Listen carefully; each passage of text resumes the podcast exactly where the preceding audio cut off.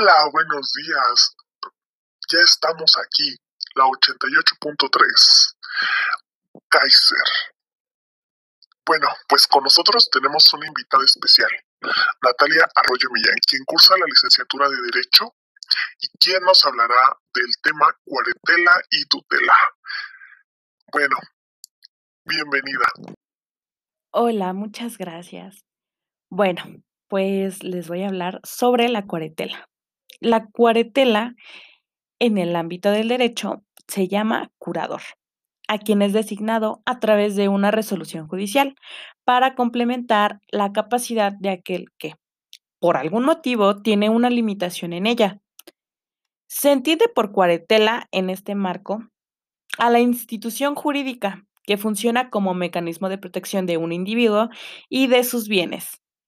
La cuarentela se aplica a los mayores de edad considerados incapacitados y en circunstancias excepcionales también a menores.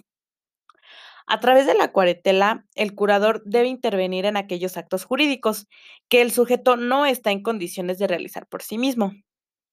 En otras palabras, la cuarentela consiste en la representación legal de alguien con una incapacidad mental.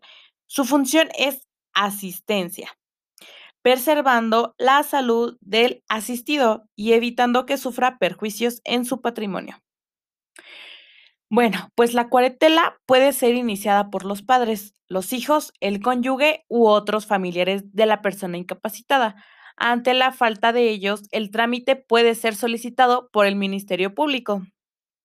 Es importante tener en cuenta que cuando una persona alcanza la mayoría de edad, sus padres dejan de contar con la patria potestad respecto de su descendiente y por lo tanto ya no pueden representarlo. Igualmente, si el individuo discapacitado no dispone de la cuarentela, queda desprotegido. Bueno, pues los aspectos más importantes de la cuarentela sería, número uno, será la autoridad judicial la que se encargará de establecer quién será el curador. El curador tiene un cargo que no solo es renunciable, sino que además puede estar retribuido económicamente. Segundo, en el caso de que la persona sometida a la cuarentela haya estado antes con la tutela, se establecerá que su curador será el que, será el que fue su tutor. En este caso, la única excepción es que el juez dictaminará otra cosa. Eh, tercero, los actos jurídicos que sean llevados a cabo sin contar con la intervención del mencionado curador, si es necesaria, se procederá a anular.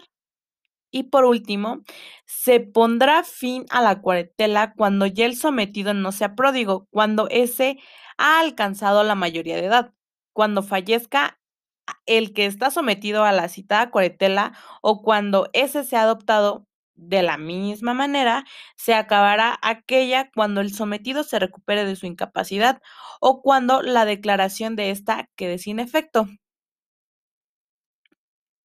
Bueno, pues en ocasiones este, se suele confundir lo que es la tutela con la cuarentela. No obstante, tenemos que exponer que existen claras diferencias entre, entre ambas opciones. Oh, mira qué bien, qué interesante. ¿Nos puedes explicar cuáles son las diferencias, por favor? Claro que sí. Bueno, pues quien está sometido a la tutela no tiene capacidad. Sin embargo, quien está sometido a la cuarentela es capaz, pero necesita contar con un complemento de capacidad. La tutela está reservada para los casos de incapacitados total, mientras que la cuarentela para los que son incapacidades parciales. Esa sería la diferencia. Bueno, y pues ahora va lo que es la tutela. Bueno, pues la tutela es supletoria de la patria potestad, a través de la que se provee la representación, la protección, la asistencia de aquellos que no lo pueden hacer. Este,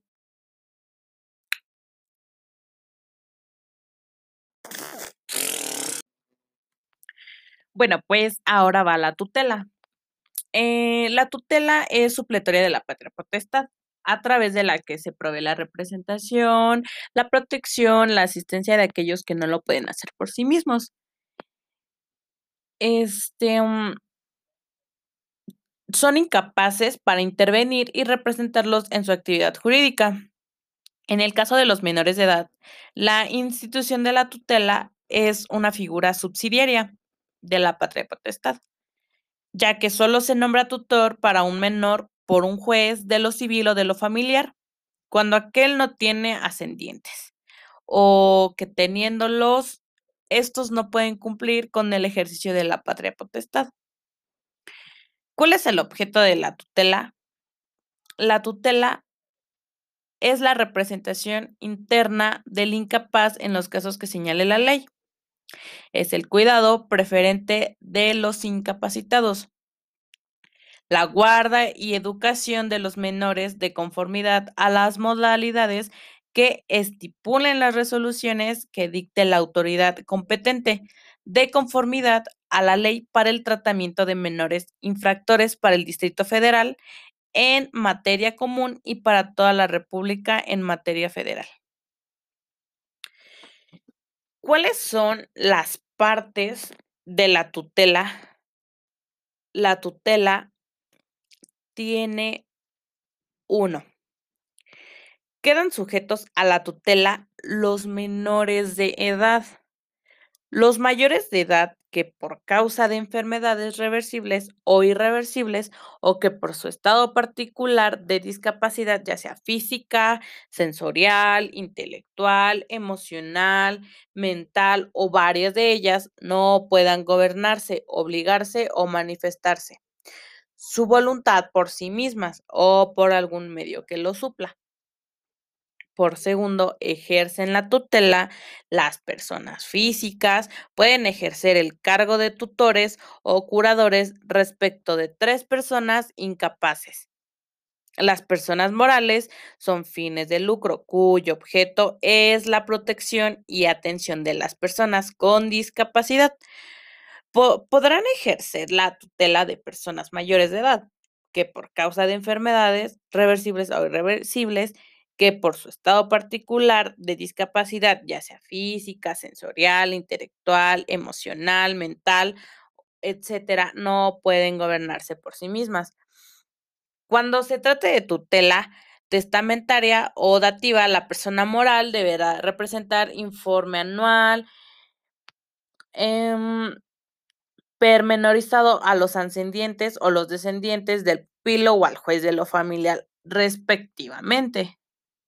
Ok, muy bien, Natalia. Ahora nos puedes explicar cuáles son las clases de tutela y cómo se puede extinguir la tutela. Claro que sí. Bueno, pues las clases de tutela son diferentes y pues son muchas a mencionar.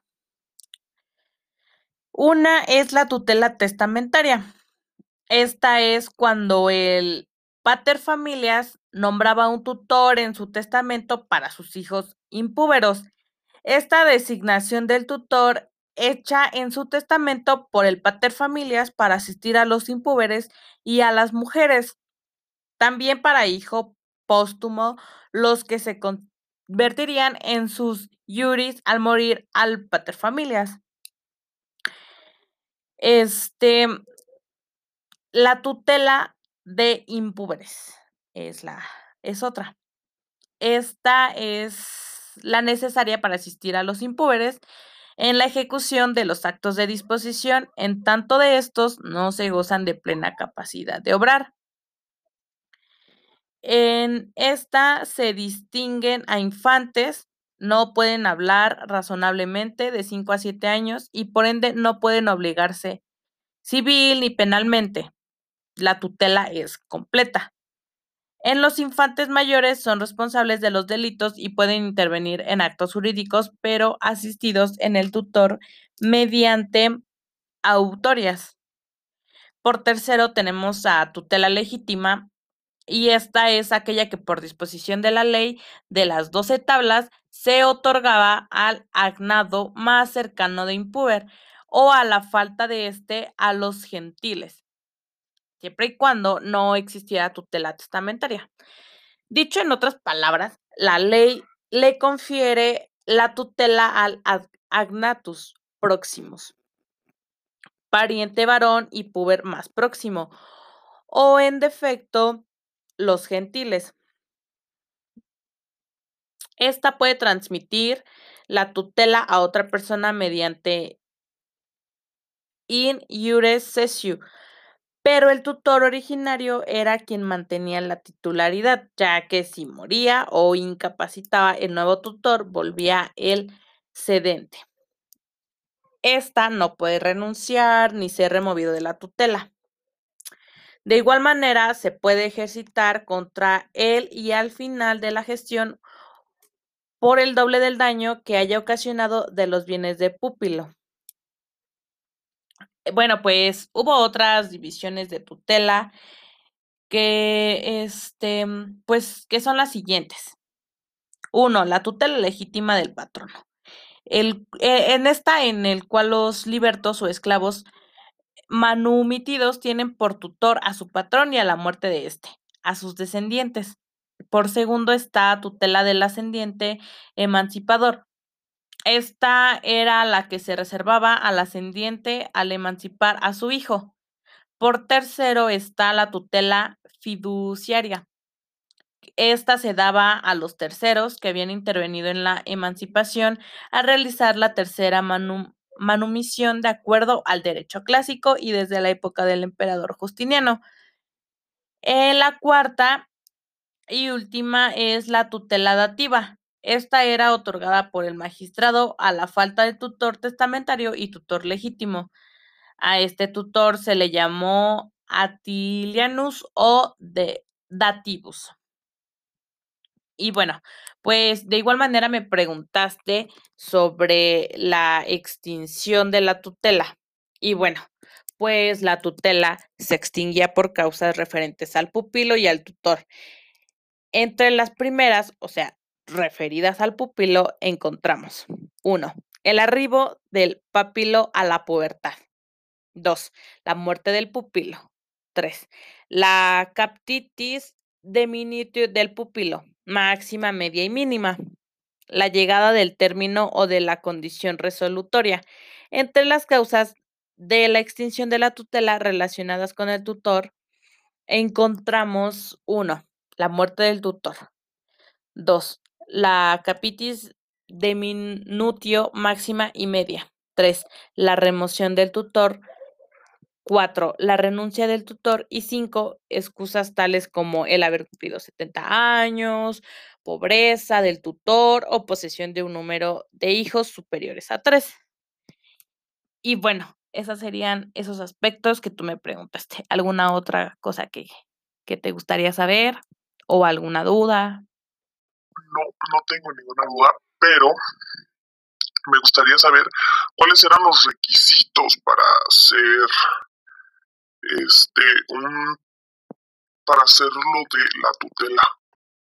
Claro, mira, los requisitos para ser tutor era ser varón, mayor de 25 y menor de, de 70, tener su propio patrimonio, ser de pater familias, ser saludable mental y físicamente, no tener ninguna relación jurídica con el pupilo, tiene que tener la factio testamenti pasiva, debe ser ciudadano romano.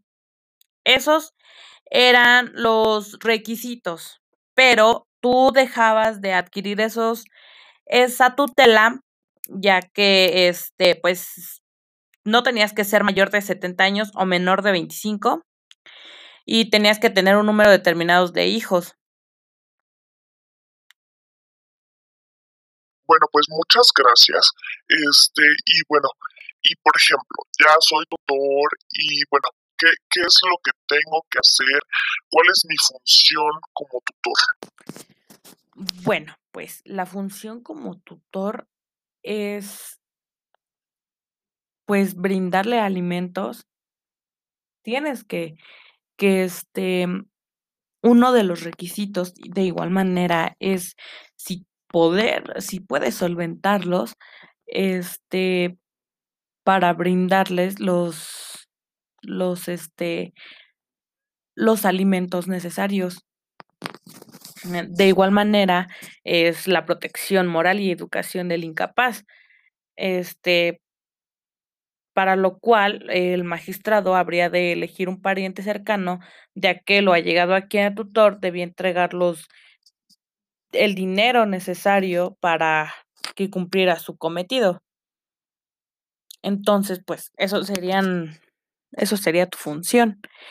Este, y de igual manera, si no lo puedes, este, cumplir, pues te, eh, se te quitaba tu tu tutela. Y bueno, pues, eso sería sería todo. Pues, muchas gracias por la información. La verdad, creo que es muy bueno que nos fomenten este tipo de información. Espero que otro día volvamos a tenerte aquí. Este, y muchas gracias. No, gracias a ustedes por escucharme y porque ustedes también estén interesados en esta información y, pues, hasta luego. Muchas gracias.